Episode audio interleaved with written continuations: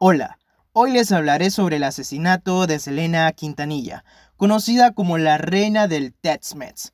Y te preguntarás, ¿qué es el Tex-Mex? Es solamente la abreviación de Texas y México, ya que Selena nació en Texas, Estados Unidos, pero sus padres son mexicanos. La carrera de Selena empieza a sus 10 años de edad, con el apoyo de sus padres y su familia. Se presentaba en restaurantes y otros lugares donde pudiera cantar y darse a conocer. Gracias a ello, Selena alcanzó su sueño de convertirse en una gran cantante y con una carrera musical muy exitosa. Selena muere a sus 23 años de edad, un día muy triste para sus padres y sus grandes fanáticos, y peor aún, enterarse de que Yolanda Saldívar fue la persona quien terminó con su vida. Yolanda Saldívar, con 31 años de edad, llega a la vida de Selena en 1991, quien entró en contacto con Abraham Quintanilla Jr. para proponerle la creación de un club de fans del que ella misma fue nombrada presidenta. El club fue creciendo increíblemente, cosa que ayudó a Yolanda a acercarse lo más posible a Selena. Selena, al ver el gran trabajo que realizaba Yolanda, decidió darle otras asignaciones dentro de su carrera, como su asistente personal y encargada de negocios. Ya para inicios de 1995, la relación entre Selena y Saldivar no iba del todo bien.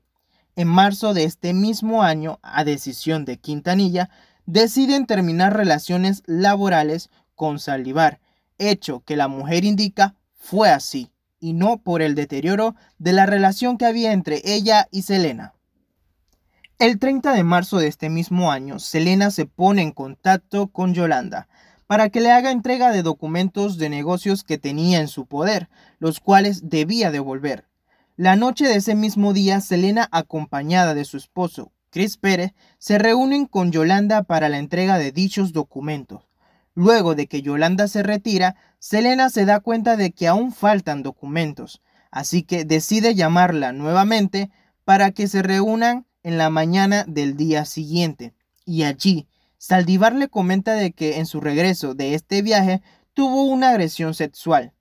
Yolanda ese día había llegado de Monterrey, México, y se hospedó en la habitación 158 del Hotel Days Inn, hoy conocido como Nice a la mañana del 31 de marzo, a las 9 horas, Selena se encuentra con Yolanda para llevarla a un centro hospitalario donde la pudieran revisar. El doctor le comenta a Selena de que no hay indicios de que hubo alguna agresión sexual, hecho que la hizo enojar.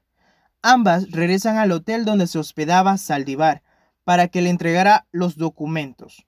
A las 11 horas, según las declaraciones, se escuchaban discusiones entre las dos donde Selena le exigía la entrega de los documentos para ella irse, ya que ese mismo día la esperaban en el estudio para seguir trabajando con su nuevo álbum. A las 11 y 48, Selena decide salir de la habitación.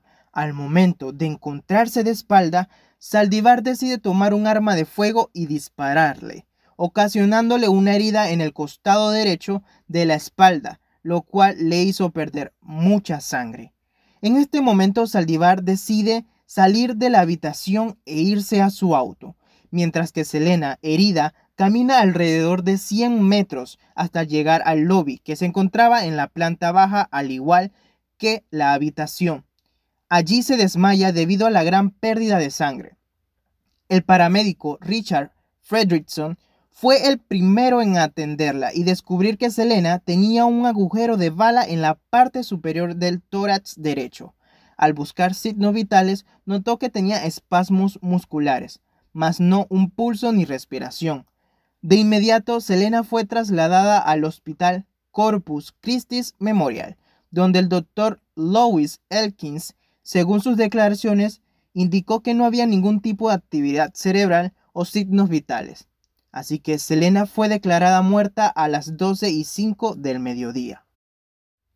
Mientras todo esto ocurría, Saldivar se encontraba atrincherada en su auto durante 10 horas, donde las autoridades se encontraban para dar con su captura, pero esta gritaba de que si se acercaban se iba a disparar en la cabeza.